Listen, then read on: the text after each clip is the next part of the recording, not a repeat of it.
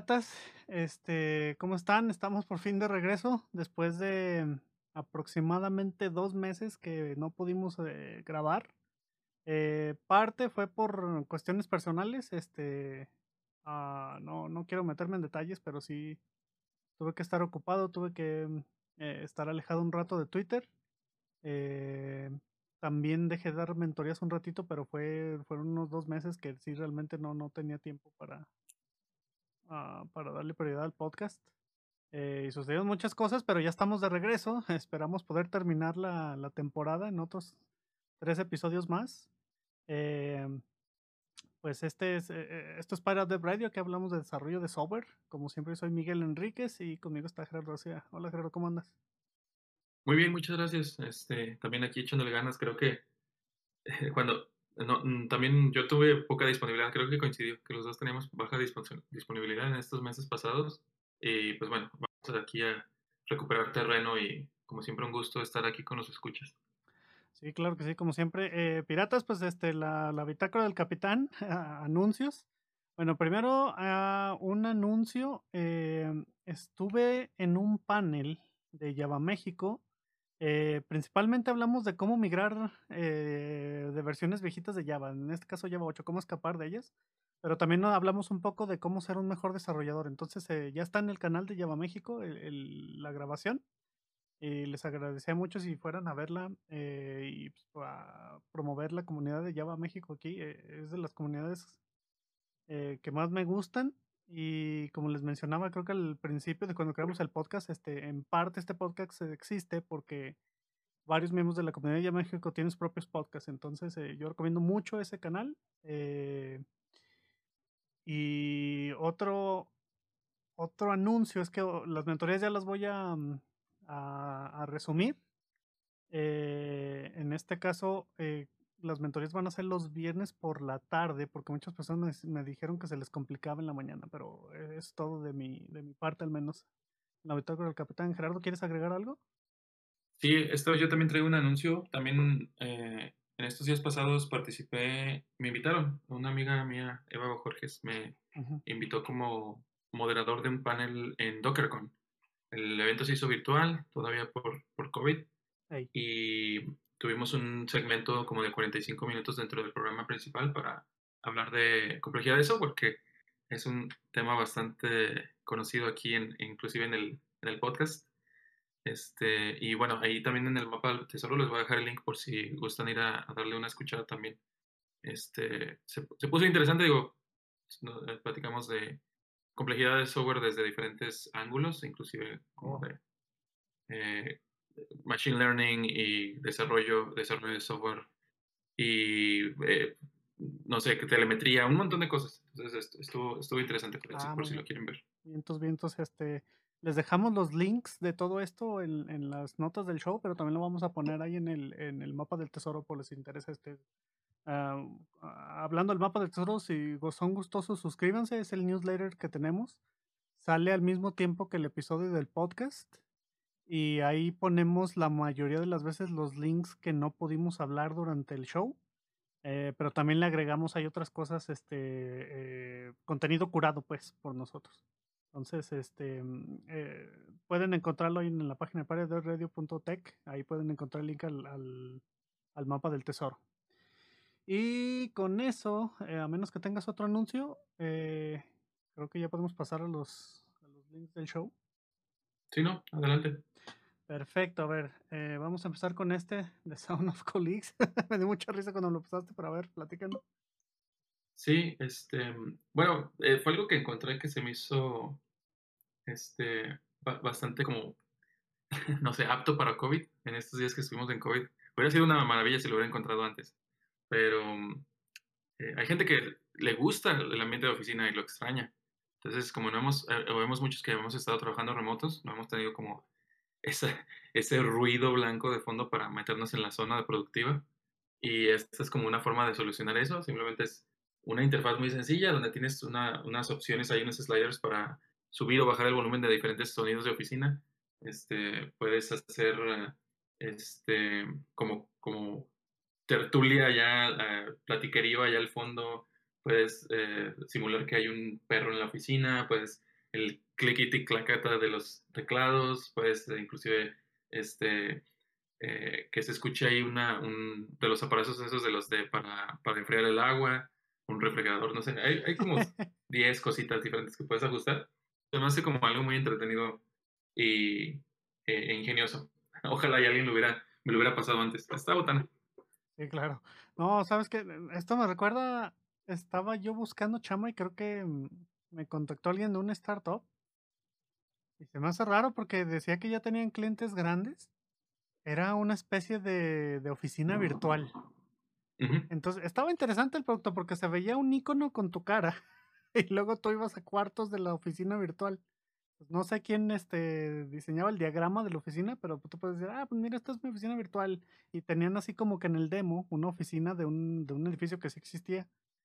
Entonces tú ibas a un cuarto y en cuanto entrabas al cuarto podías escuchar a todas las personas que estuvieron en ese cuarto.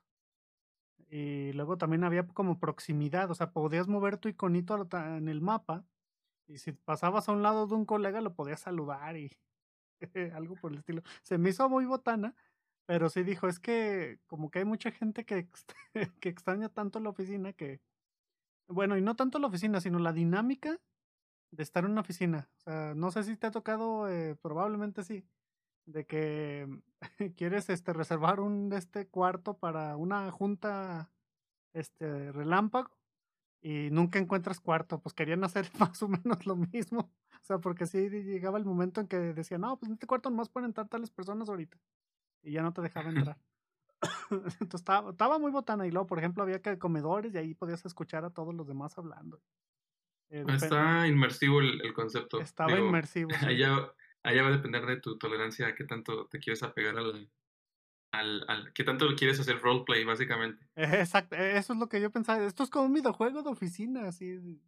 Y luego ya después vi eso del metaverso y entonces dije, ah, ok, ok, por ahí va la cosa. Que es como es, pues no realidad aumentada, pero es como realidad alterna o alternativa, no sé cómo quieras llamar. Sí, no, la verdad hay opciones y van a seguir saliendo. Eh, es lo que te digo, me gustaría que todo eso hubiera estado disponible al principio de la pandemia y hay muchas cosas que salieron ya después. Llegaron un poco tarde y ahorita ya mucha gente está regresando a, un poco de normalidad, entonces algunas de esas herramientas van a quedar en el limbo, otras no. Va a estar interesante ver eso. Sí, sí, sí, tiene sentido. Eh, bueno, pero así que vamos al siguiente link en este caso, este se llama Darling. sí, es una pequeña interfaz. Es eh, como que es, es, como un nicho así de estas utilerías que son eh, usadas para correr eh, programas hechos para una plataforma en otra. Tú sabes que, por ejemplo, para, para correr cosas de Windows en Linux está Wine y, y Line, la, eh, eh, Line es el, opuesto para correr cosas de Linux en Windows y como que ese ecosistema ya, ya, hay muchas alternativas. No hay tantas para cosas de macOS. Entonces este eh, se llama por eso Darling, por Darwin y Linux. Y es una oh. herramienta para correr utilerías Mac en, en Linux. Y no, digo, no, no, no, es, no estoy muy al tanto que, que tanto soporte tenga o que, tan, que tanto empuje, que tanta popularidad tal vez es el proyecto personal de alguien, no estoy, no estoy muy enterado. Pero estaba leyendo el, el, sitio y uno, en uno de los FAQs de, de, las preguntas frecuentes es de que, bueno, ¿y esto no rompe las licencias de Mac? Eh. Y les dicen que no, que está basado en todo lo que Mac ha puesto como, eh, como open source. Y ahí fue donde me... algo no me, no, me, no me cuadró muy bien, digo, porque que yo sepa o que yo haya sabido antes, mm, es, Apple nunca ha contribuido nada open source eh. y mucho menos algo core así de, de, lo, de, su, de, su, de su business core, que, que, en este caso vendría siendo sistema operativo. Entonces ya estuve ahí viendo algunos repos y sí, pues hay, hay, hay un empuje de Apple hacia el open source y eso me sorprendió bastante. Entonces, simplemente por eso se me hizo como eh, digno de, de, mencionar aquí. Oye, pero a ver, recuérdame bien, eh, el sistema operativo de macOS está basado en NetBSD o algo así, ¿no? En sus orígenes sí, creo que era una versión de Unix eh, que estaba basada en ese, en, esa, en ese sabor de Unix, digamos. A final de cuentas sigue siendo basado en Unix y tiene muchos de los... Hereda muchos de los modelos de cómo, de cómo estructurar los, eh, los recursos, o sea, todos los sistemas de archivos, directorio, todo eso es, es común. pero a final de cuentas ya no es, ya no es lo mismo, ya no es compatible, es, siguió evolucionando hacia su, hacia su propia identidad de, de, sistema operativo. No sé si tú hayas tenido una Mac y todo el, todo el, todo el manejo del administrativo, es el, sistema de, de, distribución de, archivos para los, los binarios y los De, paquetes PKG y, y, todo ese rollo es completamente propietario de, de, Apple. De Apple, ok, sí, sí. Bueno, yo, o sea, yo tenía entendido que estaba basado en, un Unix like. Eh, también se me hace raro que ellos contribuyan open source, pero luego, hace poquito, eh, bueno, y disclaimer, hace poquito estaba entrevistando con Apple. Y una de las personas me dijo que ellos utilizaban mucho un proyecto de Netflix.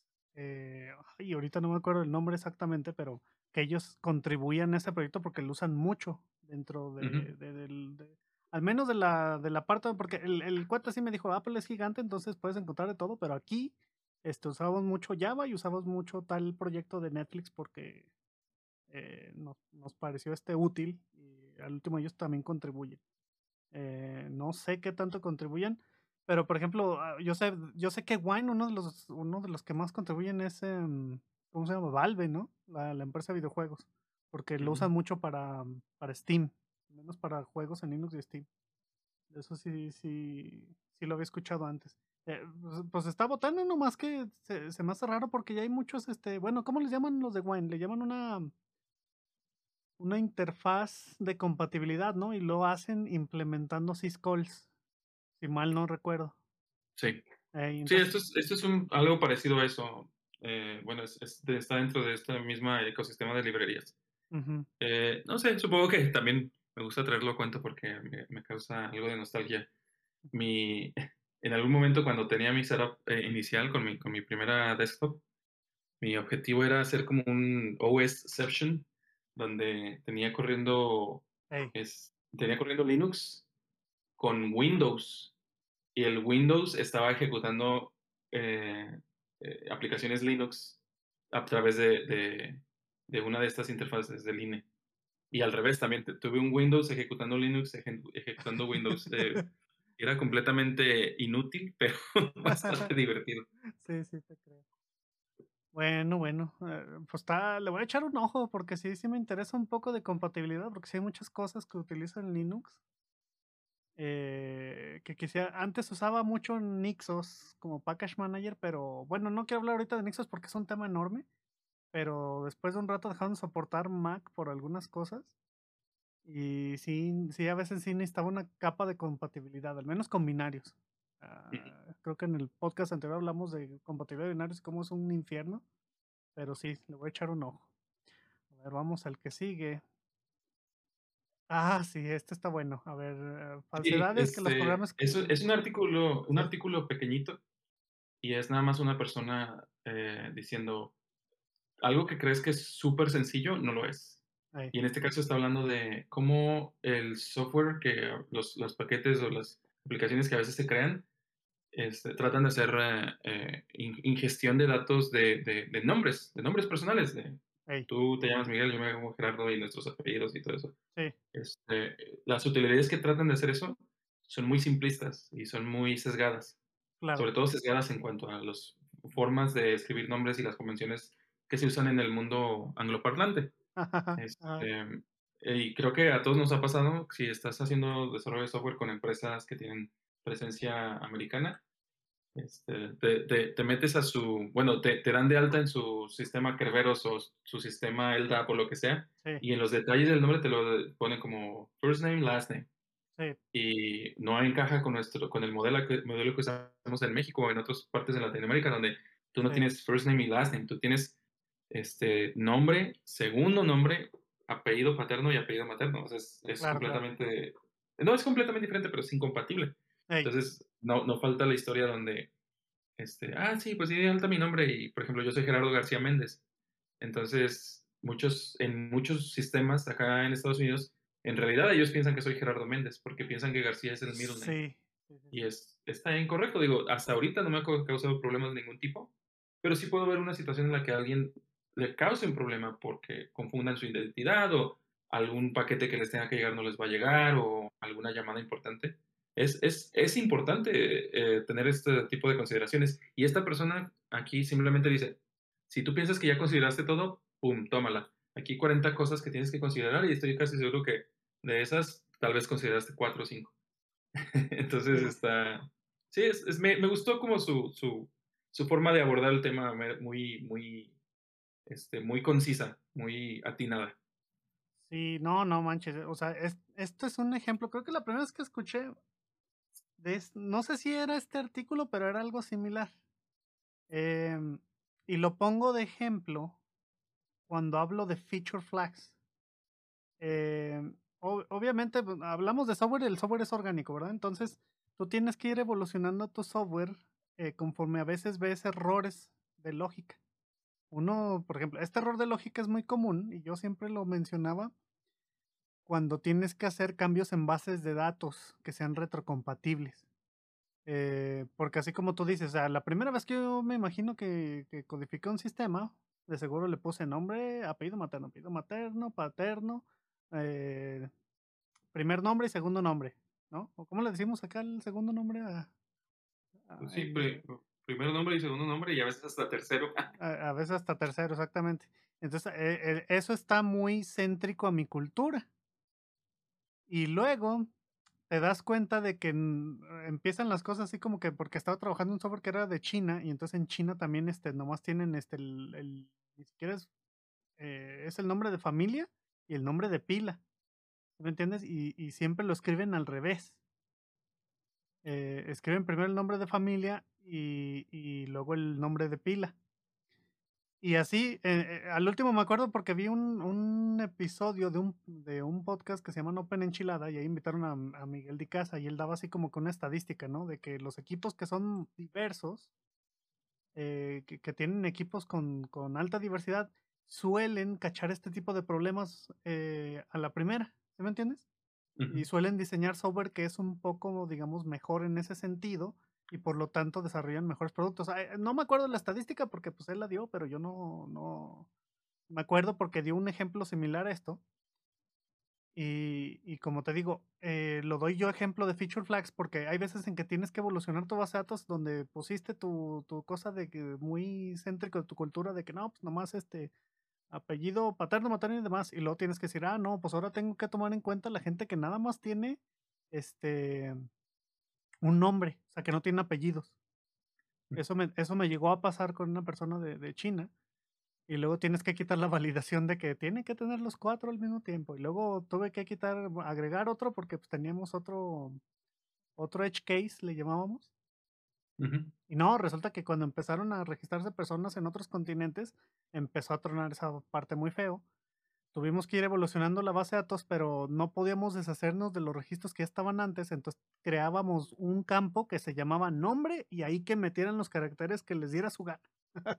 ¿Me entiendes? Y teníamos que hacerlo de tal manera que prendes el feature flag, usas ese campo, apagas el feature flag, te regresas a usar los otros campos. ¿Me entiendes? Sí, depende de tu caso de uso digo, tal vez necesites en algún momento, o, o sí, me imagino así como eh, integraciones con sistemas más, más antiguos, que te digan, ah, pues necesito que me des todos los, todos tus registros ordenados por, por apellido. Este, o sea, e, entiendo que haya un caso de uso así, pero son cada vez más raros los casos de uso así. Este, o, o, por ejemplo, si, si de verdad necesitaras búsqueda, a lo mejor te podrías dedicar a implementar como Ah, un, un, indexado, no sé, un Elasticsearch o algo, algo así, que te dé más, más versatilidad, porque al final de cuentas no sabes, eso, es, eso lo haces cuando no sabes qué tipo de búsqueda se van a hacer. Claro. Este, pero no, no sé si me estoy yendo muy, muy lejos. Este, también otra cosa similar que he visto pasar es eh, la paginación. Los sistemas de antes o los, los, los más viejitos te daban siempre la opción de ah, paginación basada en, en índice y, y desfase. Y, eso te daba la clásica paginita con el montón de numeritos abajo. Ah, claro. Y hay mucha gente que en ese tiempo pues e, estaba acostumbrada a ver eso como lo que era, o sea, como el, el, modelo establecido. Sí. Si tenías un conjunto, un eh, registros tabulares, era esperado que tuvieras que tener una, una paginación. Y era muy sencillo porque había veces que hasta la paginación estaba, cada numerito tenía un link eh, de, un, de, un, recurso en forma de URL. Podías hacer, este, como ponerlo como, como bookmark, lo, lo, podías compartir muy fácil. Era muy conveniente en ese sentido. Pero a final de cuentas, muchas empresas se dieron cuenta de que este, este era un caso de uso extra, que en realidad no tenía, no tenía nada, mucho, mucho beneficio. Y ahora si ves eh, eh, eh, cosas modernas, o sea, empresas que le meten a UX, a UI, y, rara vez te ofrecen, casi no, yo ya casi no, no, he visto nada moderno que contenga paginado este, basado en, en desfase. Y casi, casi siempre los paginados ahora son concursores. Entonces, se, puede hacer porque lo, lo, que tengas que hacer con búsqueda lo haces con búsqueda. Ya no, ya no necesitas tener una posición absoluta dentro de un, dentro de un eh, sistema de registros.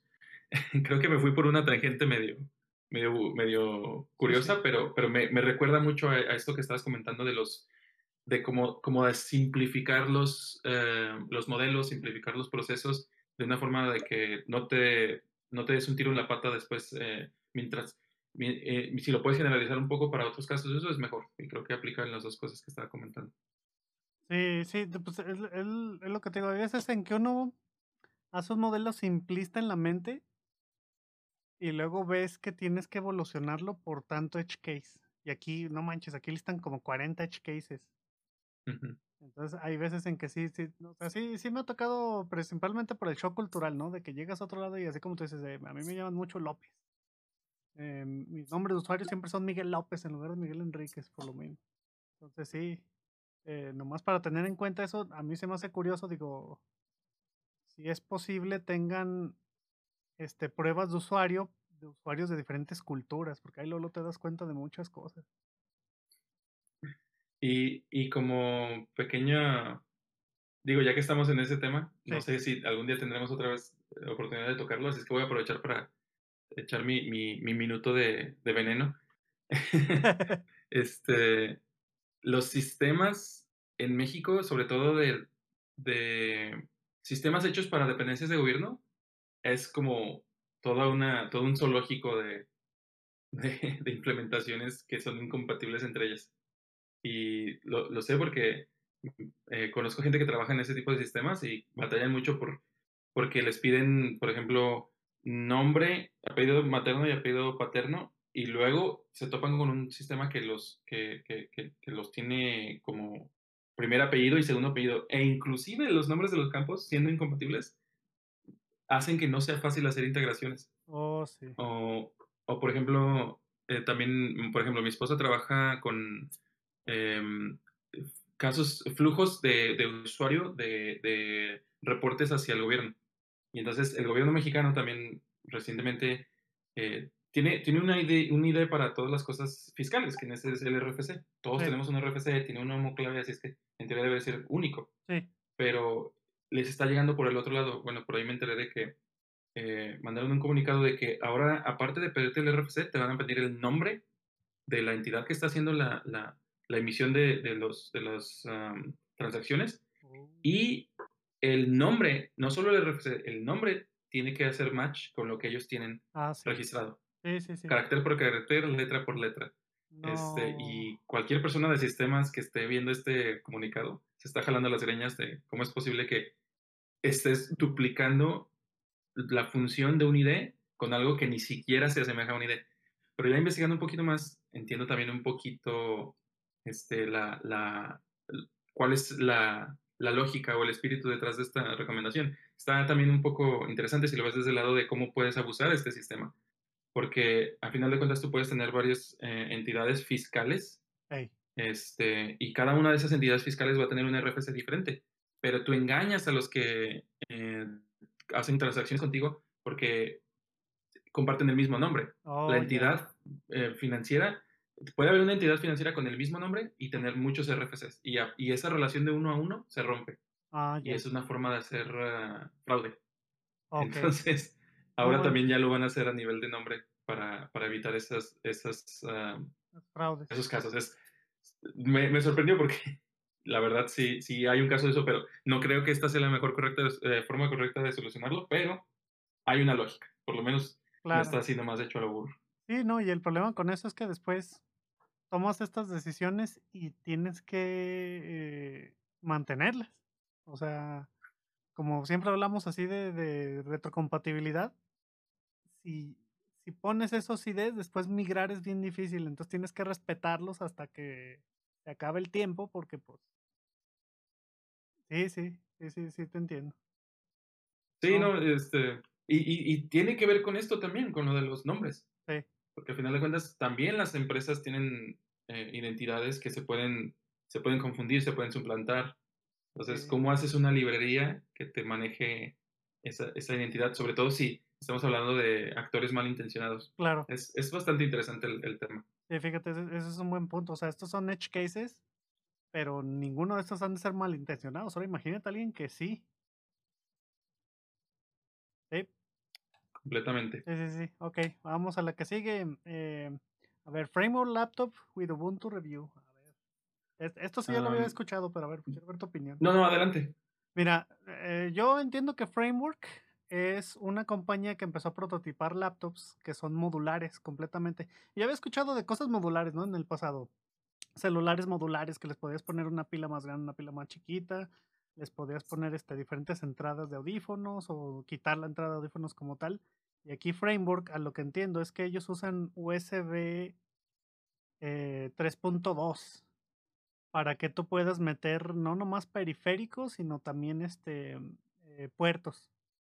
Porque esto, esto a partir, me imagino, que de Apple, del, del port gate, de que quitaron un montón de puertos, dejaron, dejaron USB-C y Thunderbolt. y, a lo que entiendo, bueno, yo vi varios reviews de estas laptops. Uno de ellos es el Linux Tech Tips. Ese cuate lo sigo desde hace mucho tiempo en, su canal. Y él, él mismo dijo, ah, disclaimer, voy a invertir en esta compañía porque yo sí le veo un montón de utilidad a esto. Y aparte les dieron unos reviews de reparabilidad eh, que estaban por los cielos. O sea, literalmente la laptop la diseñan para que tú la puedas abrir, cerrar y cambiar cualquier parte. Entonces eso es también muy importante porque pues, hay muchas marcas de, laptops que ya te vienen con la memoria soldada y vienen llenas de, de, esto y lo otro, pero pues sí, eh, de, alguna otra manera afectan la forma en que tú lo reparas. Ahora, eh, mi opinión es que yo quisiera esto, pero en high end. O sea, como que una, una computadora de framework está bien para, por ejemplo, ¿qué te gusta? Mi, mis hijas. Así cuando ellos quieren jugar Minecraft o algo chiquito, pero yo cuando quiero hacer algo así de como de programación, los specs que traen todavía se me hacen medio escuetos. Aunque sí, sí está muy este muy a, prueba del futuro. ¿Cómo te refieres? Future proof. Pues sí, o sea, si, si están pesadas a futuro, aún así yo quisiera algo que tú pudieras cambiar no sé, este, el socket, ¿sí me entiendes? Para ponerle procesadores mejores, aunque no, no sé si eso es factible, pero a ver, dime tú. Sí, no, te, entiendo completamente.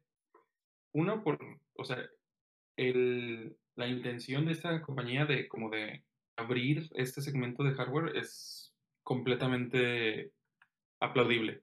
O sea, yo, yo me, encantaría que, que, llegáramos a un punto en el que tú puedas jugar con tus cosas, este, desarmarlas, volverlas a armar, ponerle más aquí, ponerle más allá. Tú, tú, tú, sabes a qué te metes, tú sabes en dónde investigas, sobre todo ahora que ya todo está en YouTube.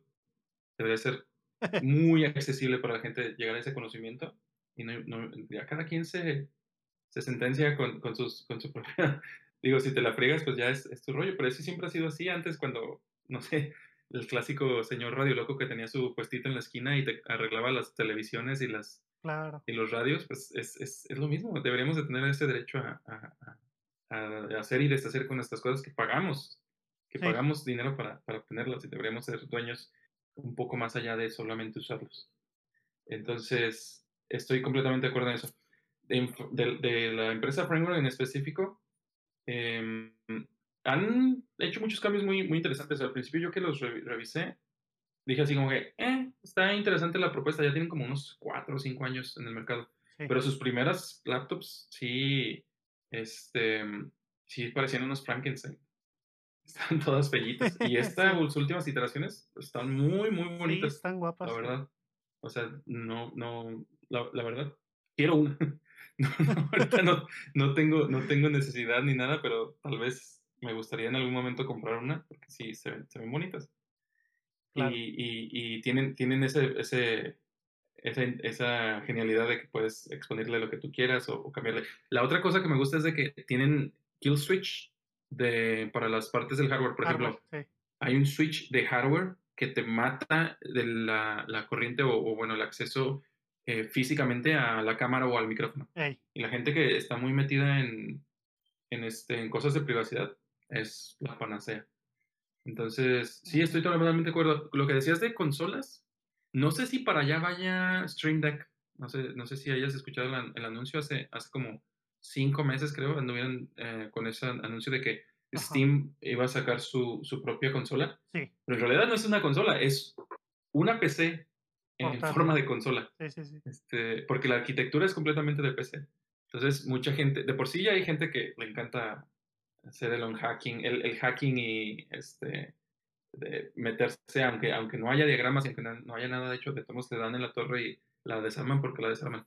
Y eso va a ser mucho más fácil porque la arquitectura PC es más eh, amigable para, para esas cosas. Entonces, Tal vez si hay suficiente gente moviéndole en ese rollo, Steam va a hacer, hacer como que, ah, ahí te va el expansion pack de la, de la consola y Ándale. Este, algo, algo le pueden poner ahí unos PCI ports o este, una, una hilera de, de, puertos extra o algo, no sé, se me hace que tiene más eh, posibilidad que las otras consolas que han salido. A, mí también se me hace algo así como que situacional, ¿no? Eh, a mí me gustaría, por ejemplo, que la computadora que tengo le pudiera quitar un puerto USB y cambiárselo, no sé, por un Thunderbolt. Eh, hay otro puerto que es como así como para, para discos. Ahorita no me acuerdo el nombre, pero sí quisiera uno de esos para hacer respaldos rápidos y luego regresar mi, mi laptop a, a, ¿cómo te diría? Al puerto anterior. ¿Me entiendes? O sea, eso también se me hace bien Esperemos que evolucione esto un poquito más porque sí, necesitamos así como que competencia. O sea, ahorita muchas computadoras y muchas este, empresas empiezan a hacer todo con obsoletización planeada. Y también eso no está chido, o sea, porque sí, sí veo, por ejemplo, computadoras que he comprado y dices, no, o sea, están ya en tres años, ya no se puede hacer nada, ¿sí me entiendes? Pues ahí es donde, donde sí le pienso, ojalá hubiera más este más proyectos como este. Eh, y sí, ahí voy a terminar mi, mi punto. Sí, no, vamos a ver qué, siguen echando, qué siguen produciendo y ah, ahí te digo si sí me decido comprar la, la laptop, la framework. Ya, ya, ya estás. Ok, si quieres, entonces ahora vamos al que sigue. Este está medio raro. A ver, ¿cómo manejar 80 terabytes y 5 millones de vistas en páginas con 400 dólares. A ver. Hablando de frugalidad. Sí. Porque uno de los valores del decálogo de valores de mi empleador es frugalidad. Entonces, esto sí está bastante en línea con eso. Eh, se, se, me hace bien como... Este, este artículo me llamó la atención porque está como muy bien estructurado en cuanto a que qué, operaciones están haciendo, cómo las miden, cuáles son las decisiones que tomaron para poder llegar a esta eficiencia. Sí, es un, es un stack bastante barato, en el buen sentido de la palabra. Nada más aquí el, el catch o el, la jiribilla es de que em, mucho de su contenido es estático. Eh, esta, esta página, este, bueno, estamos en el URL del, del blog post, pero el, el, sitio principal es para descargar assets de, de, de, sí, assets para construcción de mundos virtuales. Tienen como, eh, tienen como archivos que puedes descargar y meter en tus mundos virtuales y todo eso. Entonces, tiene bastante tráfico. 5 ah, millones, estaba haciendo las cuentas hace rato así como, como dicen de back of the envelope. Y pues estamos hablando como de un, en promedio unas dos, dos llamadas por segundo. Pero de, tienen picos ahí en algunos de sus, de sus dashboards, estás viendo que tienen picos este, incrementa un, 100% las, las, llamadas, entonces estamos hablando de picos tal vez de unas 5 llamadas por segundo. En términos de escalabilidad no es así como un montón, porque es, es, es algo, o sea, muchos stacks modernos te soportan eso y más, pero sí, o sea, que lo puedas hacer por 400 dólares, está, está, está muy decente. Ellos mismos empiezan diciendo, ¿sabes qué? La mayoría de la chamba la está haciendo Cloudflare. Y es, es Cloudflare es una solución de de distribución de contenido em, en red, que, o el CDN, y, y están, están haciendo como, jugando ahí con un poquito con las políticas de caché para ah, este, cosas que saben que no van a cambiar, le dan una, una política de hacer el, el, la, el ciclado de la política de caché de 24 horas. Y cosas más, eh, digamos, movidas, las hacen de solo una hora o de solo unos minutos, eh, va a depender mucho. Pero, pero sí, eh, me, me, agrada, me agrada como el, el, el, acercamiento que le hacen a, y como que es muy ilustrativo. Y Cloudflare es una de las tres o cuatro empresas que este, sostienen mucho de, de los servicios de, Internet modernos. Hace poco un, un evento, un, un, incidente en Cloudflare donde se les cayeron unas cosas eh, y sí, un ter una tercera parte de los servicios de Internet se cayó con, con Cloudflare. Entonces sí, son, son de esas que a lo mejor no escuchas mencionar mucho, eh, pero están ahí, son, son de las que siguen moviendo el Internet. Sí, sí, sí, entiendo. Sí, a mí también me tocó ver ese incidente. A mí, en mi caso no, no cayó nada, pero sí varios colegas decían, no, pues ahora no podemos trabajar porque Cloudflare está abajo. Lo cual se me hace chistoso porque luego pasa con, con Amazon, AWS está abajo y se cae la mitad del internet. Con Azure nunca he visto eso, pero lo que sí he visto, y, y, hasta mi jefa lo decía en ese tiempo, eh, mi jefa decía, bueno, es que ahorita desgraciadamente hay, Amazon es tan omnipresente que aunque tú no estés en su nube, si alguno de sus servicios se cae, probablemente tu servicio también se caiga. Y nos pasó con algo así, creo que Twilio. Twilio corre sobre AWS, si mal no recuerdo. Twilio se cayó junto con AWS y nosotros estábamos en Azure y nos vino afectando.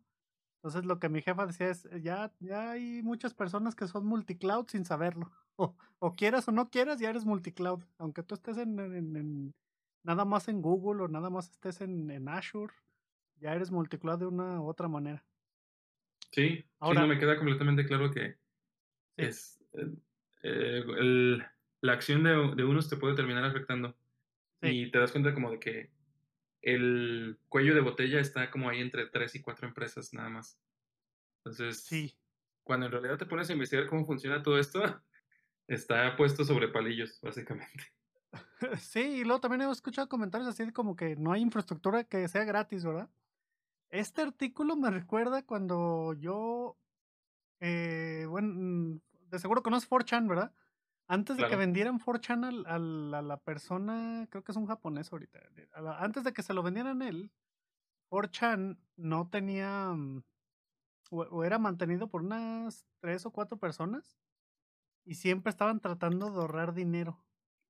Y me acuerdo que optimizaban todo, así, todo, todo, todo, porque ellos tenían un presupuesto así bajísimo y decían, no, este, empezaron a utilizar URLs, este, donde decían, mira, si cambio esta URL y le pongo 10 caracteres más, eso se refleja en más ancho de banda para mí y eso se refleja, o sea, cuando tienes visitas de millones de personas, eso se refleja en tantos miles de dólares. Entonces eh, escogían URLs bien cortitas, escogían dominios bien cortitos. Por eso es que también utilizan así, pues en, en los foros tienen una sola letra. Todo ese tipo de cosas les hacían, lo hacían para ahorrar dinero. ¿Me entiendes? Sí, Esa fue de las primeras instancias. Porque sí, en algún momento yo me pregunté, bueno, ¿por qué eh, el, el board de imágenes se llama B o por ejemplo el de, el de, el de política Pol? Hey. Este, y, y, siempre me preguntaba así como que, bueno, podrían tener nombres más descriptivos. ¿Cuál es el claro. aquí? Pero ahora que lo dices, tiene mucho sentido. Sí, la lógica era de que él decía, no, mira, imagínate que cada cuatro, imagínate que agarramos un nombre de 15 letras. Ahora imagínate esas 15 letras y multiplícalas, van a ser en bytes. Multiplícalas uh, por tantos millones de requests por mes.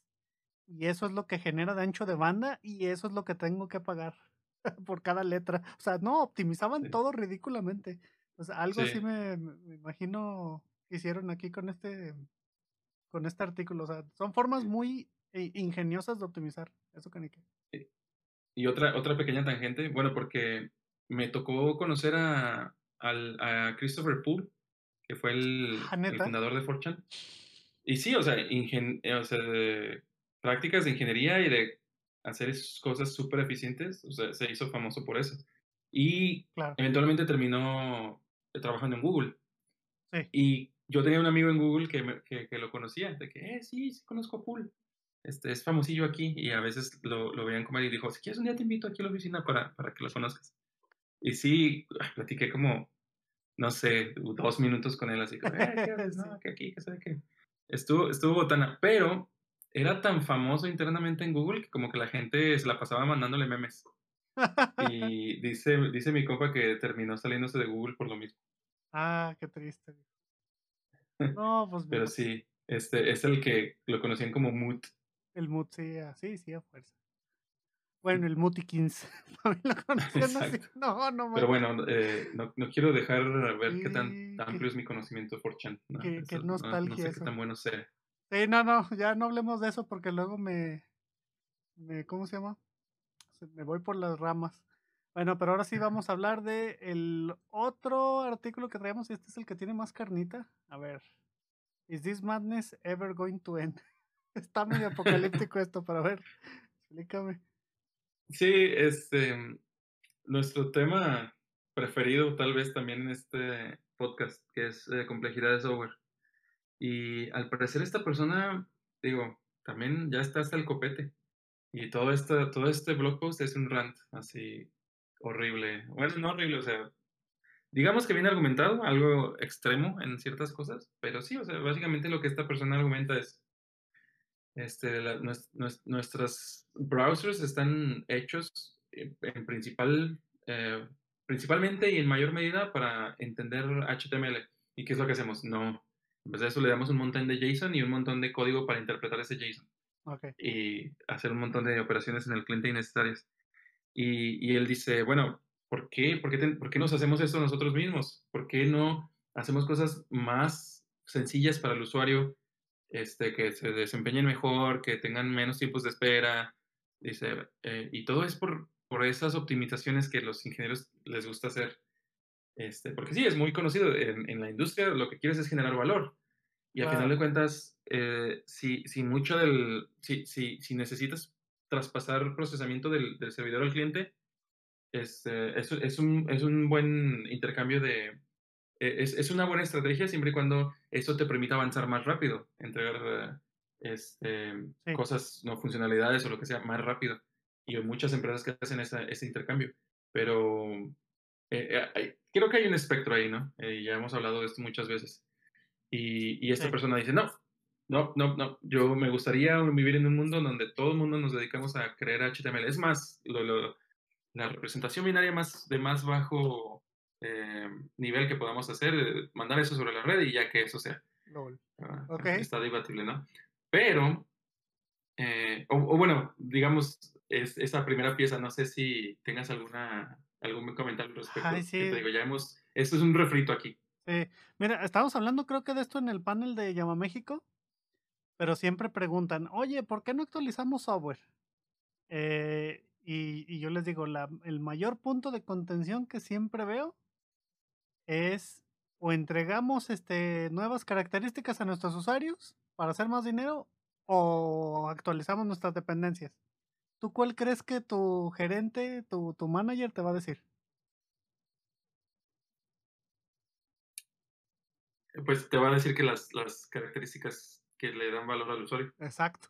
Entonces, siempre me ha tocado que mm, de alguna u otra manera este tipo de detalles al usuario no le importan y por lo tanto son invisibles eh, para él y hasta cierto punto tampoco le importan a, la mayoría de los managers. ¿Me entiendes? Pero tú tienes el que, para mí es, es, es bottom up. ¿Me entiendes? Tú tienes que hacer este tipo de cosas o de optimizaciones pero esas optimizaciones son como para ti, ¿sí me entiendes? Realmente los usuarios, pues así como el clásico, al usuario no le importa si programaste en PHP o lo programaste en JavaScript o lo demás. O sea, sí, al, usuario no, no, le importa, pero eso es calidad para mí. Y al último, la calidad afecta el, desempeño que tengo en mi trabajo y demás. Entonces, eh, ah, se, se, me hace similar este, este, este, ¿cómo se llama? Argumento de que no, tenemos que ir hasta el más bajo nivel. O sea, sí, claro que sí, pero pues imagínate vas a estar más entretenido en cosas técnicas que en cosas de negocio. Y hasta cierto punto, igual, eh, ya nomás para terminar este pequeño punto, hasta cierto punto sí, sí tienen razón, pero no creo que en la mayoría de los casos y bajo el bajo el bajo diferentes contextos esta sea una realidad. No sé qué piensas tú. Sí, no, yo pienso que tiene un punto aquí, pero los extremos nunca son buenos. Al final de cuentas, si te vas al extremo y haces las cosas más eficientes de que ninguno de tus usuarios va a, darse cuenta si tardó 20 milisegundos o 100 milisegundos, bueno, es, es algo, es, es esfuerzo que no tiene un, es asimétrico, no hay un retorno de inversión en cuanto a valor que se está agregando eh, equivalente. Ah, ahora, si tienes un sitio web que este, se está tardando un segundo y medio, tres segundos, cinco segundos en cargar, ahí sí vale la pena invertir porque eh, una diferencia de milisegundos va a, ser, va a pasar sin, sin ah, notarse, pero una diferencia de segundos es muy notable. Este, en, una, en, en, donde estoy trabajando ahorita, ya tiene mucho tiempo que hicimos eso, pero sí era como de que eh, empezamos a monitorear cuánto tiempo le tomaba a las personas cargar nuestro sitio. Y el mm, percentil del 90, 90 95, 99 percentil estaban tardándose entre 12 y 15 segundos. Eso sí era inaceptable. Claro. Entonces, y, pero, pero está de ese lado de la experiencia de usuario. Y luego hay mucha gente que dice, bueno, entonces, ¿por qué haces refactors? No, no debería haber refactors si sigues esta lógica. No, sí, sí hay refactors porque este, la carga operacional, a final de cuentas, también afecta la experiencia de usuario en, el sentido de que si tienes mucha carga operacional, no te puedes concentrar en, eh, entregar más valor al usuario. Entonces, tiene que, también, tienes que hacer como un house cleaning de decir, bueno, ¿qué, ¿cuáles son mis puntos ineficientes para poder liberar recursos, para poder hacer más? No, no, no lo haces nomás porque sea lo bonito o lo elegante. Lo haces porque eso te va a liberar recursos en el futuro para poder seguir implementando cosas. Esa es, esa es la realidad. Sí, mira, y ahí tienes un punto, o sea, tienes que tener objetivos y métricas de lo que quieres hacer.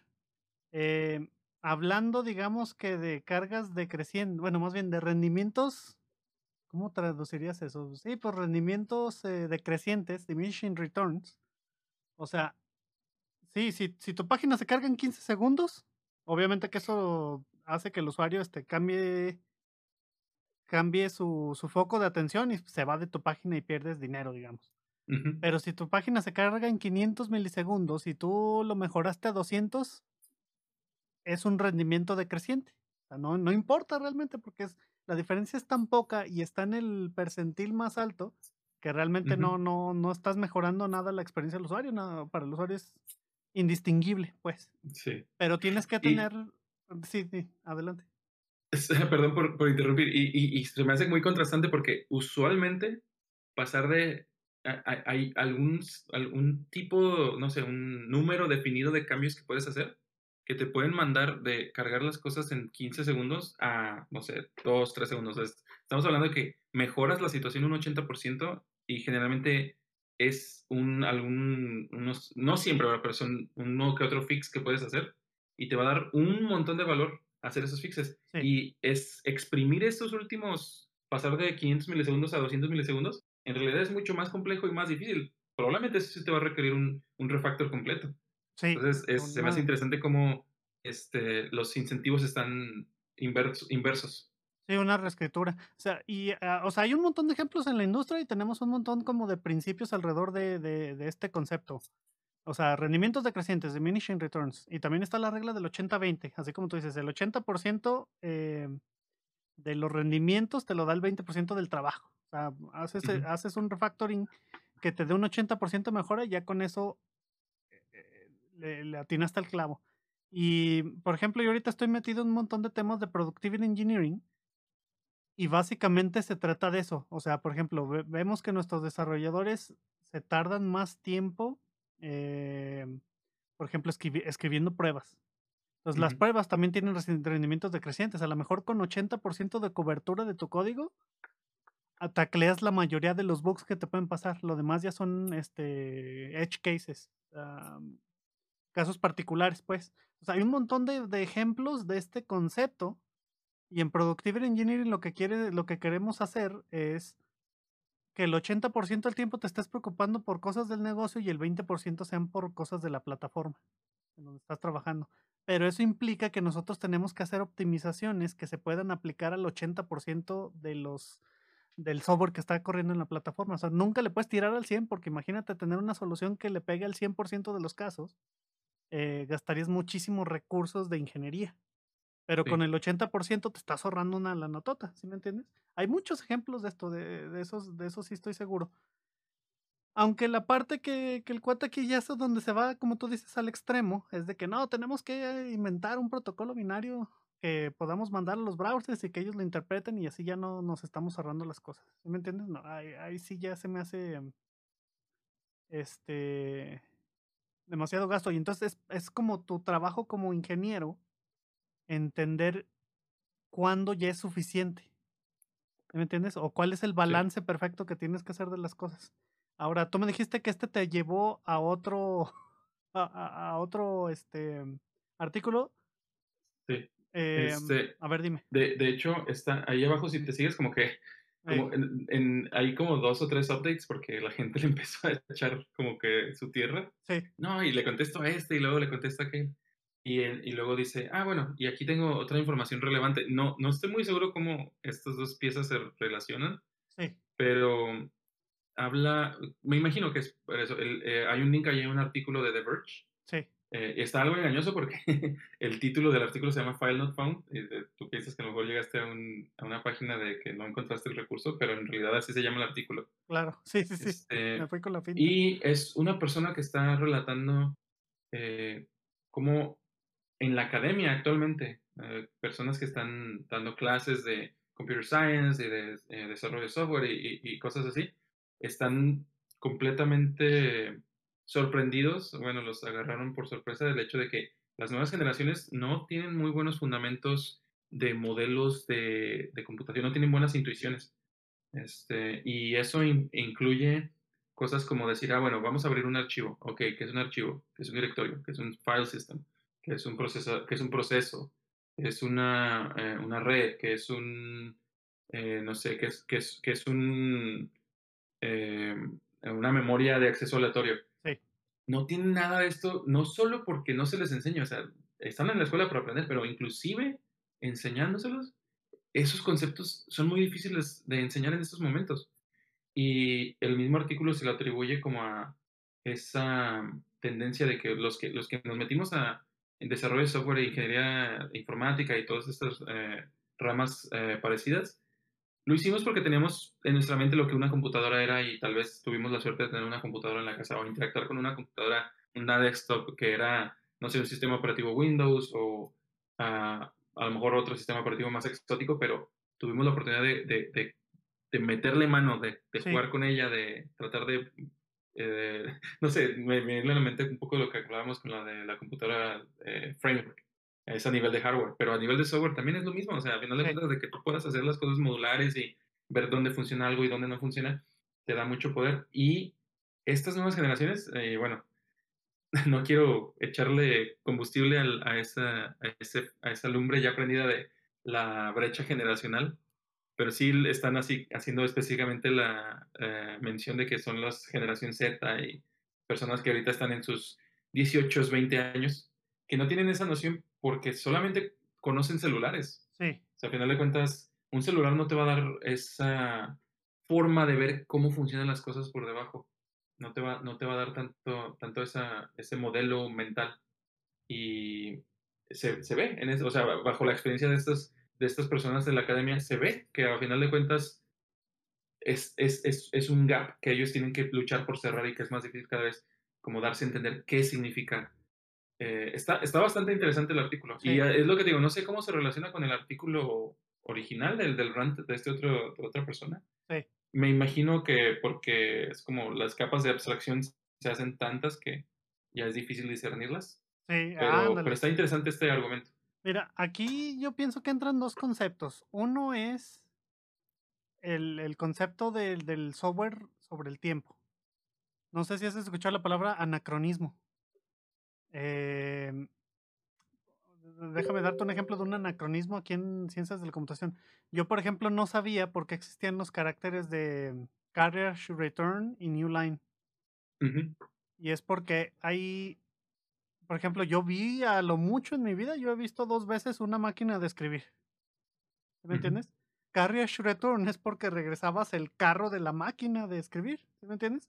Entonces, la persona que estaba desarrollando ese software estaba acostumbrada a ver máquinas de escribir y por eso es que hizo el concepto análogo en, en, en, una terminal.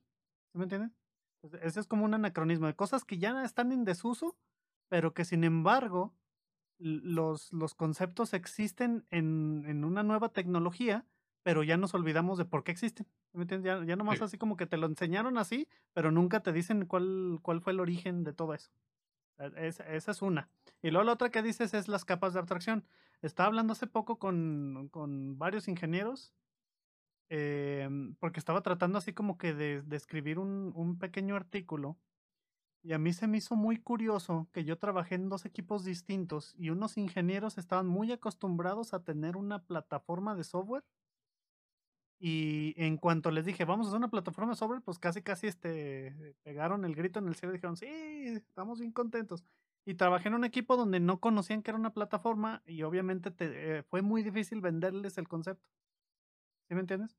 Sí. Y es porque nunca habían visto una capa de abstracción que hiciera eso. O sea, los ingenieros que ya sabían de plataformas, ellos decían, no, pues este, yo desarrollo mi aplicación y yo realmente ya no sé dónde corre. No sé si está corriendo una AMI, no sé si está corriendo en Kubernetes, no sé si está corriendo en Lambdas, pero pues yo nomás la programo. ¿Sí me entiendes?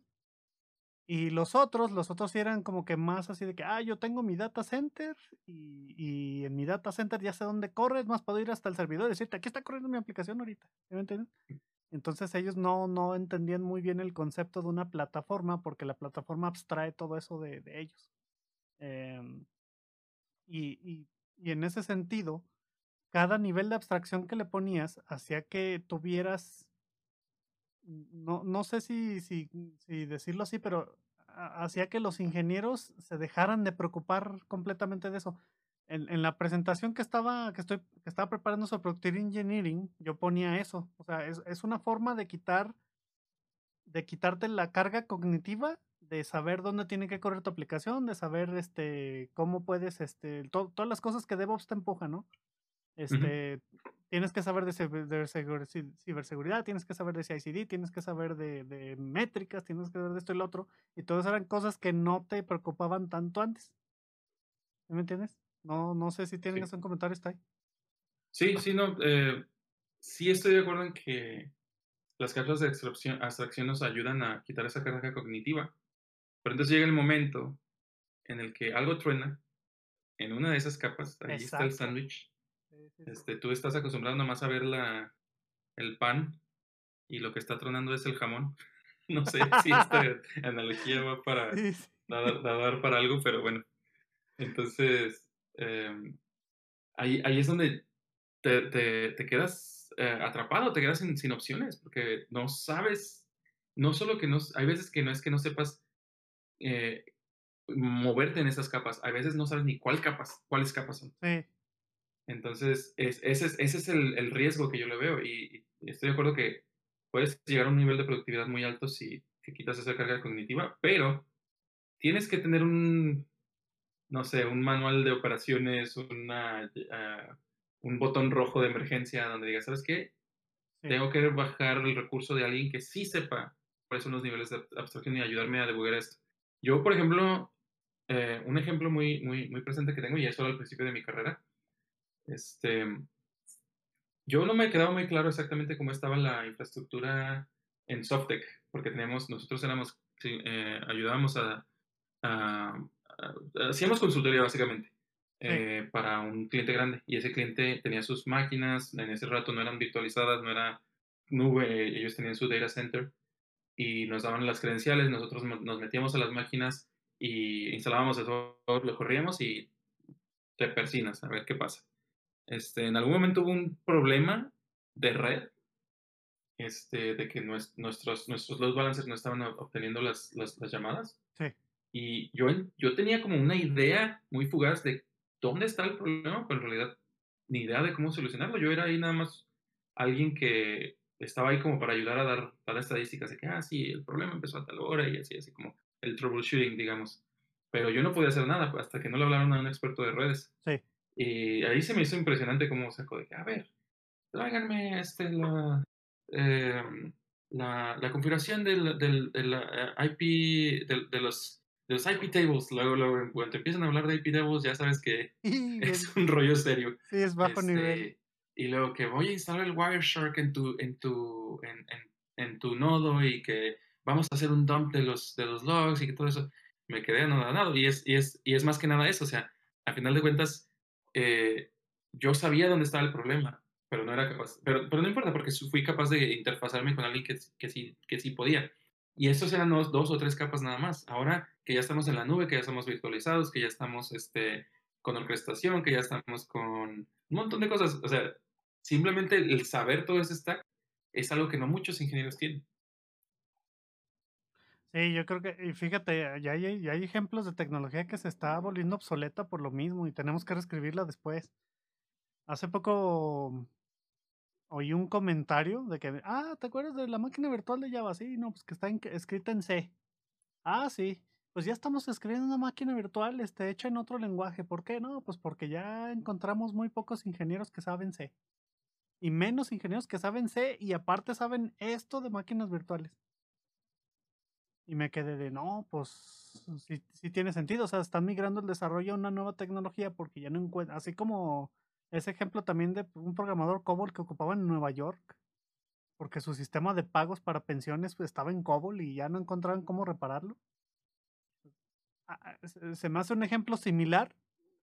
Ahora, el detalle es, eh, eh, como el, el, el, cuate decía, o sea, tenemos que hacerlo bajo nivel para que todo sea súper eficiente y esto y lo demás, pero el detalle es que pierdes mucho tiempo en hacer esas cosas. O sea, por ejemplo, yo he visto muchas startups que dicen, no, pues vamos a agarrar Ruby, porque Ruby de volada puedes hacer un. Ruby on Rails puedes hacer de volada un sitio web o un sistema rápido. Y luego empiezan a tener problemas de, de, de escala.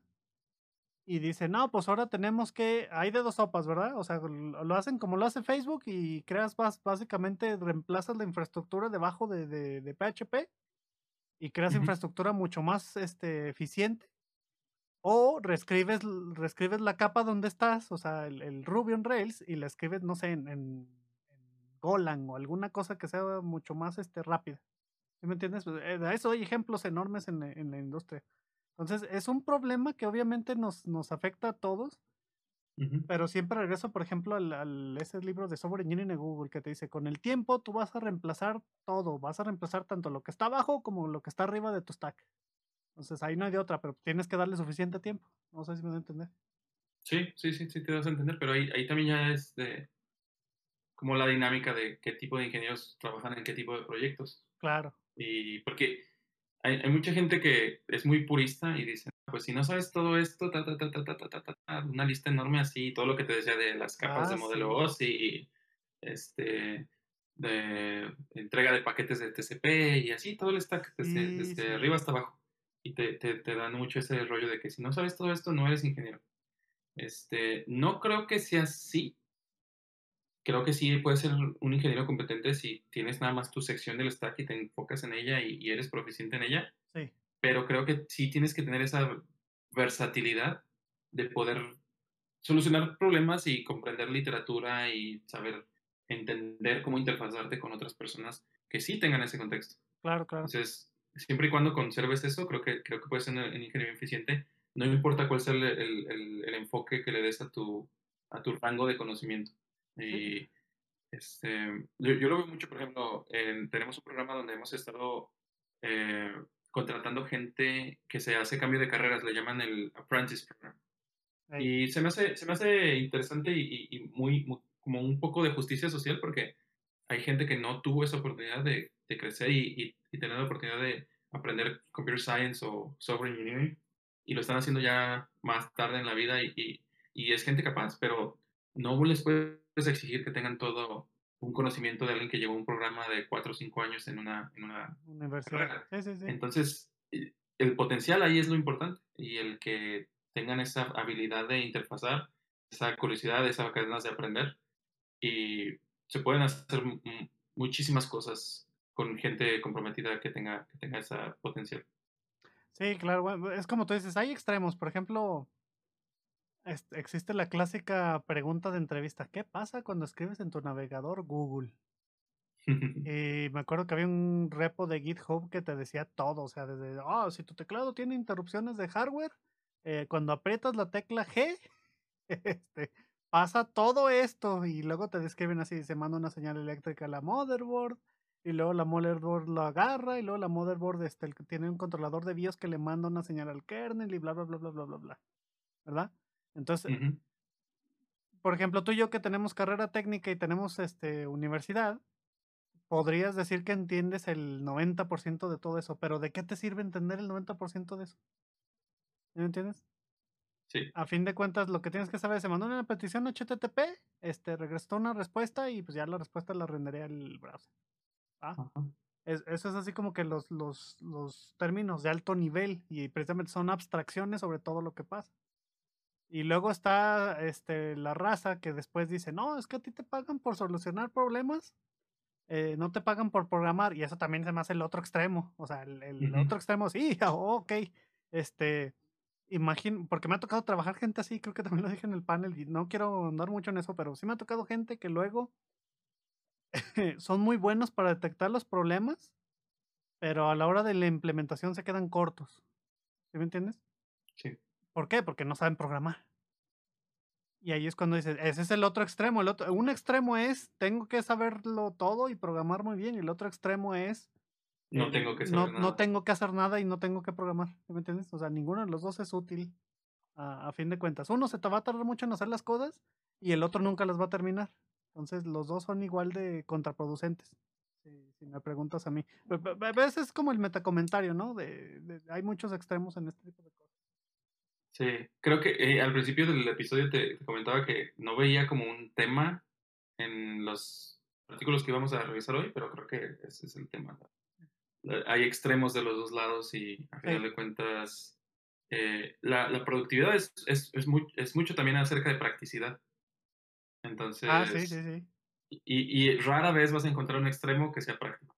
Los extremos casi siempre son idealistas, por definición. Sí, y fíjate que me, me entrenaron para hacer entrevistas técnicas y una de las cosas que siempre decían es, tienes que enfocarte en que la persona sea práctica.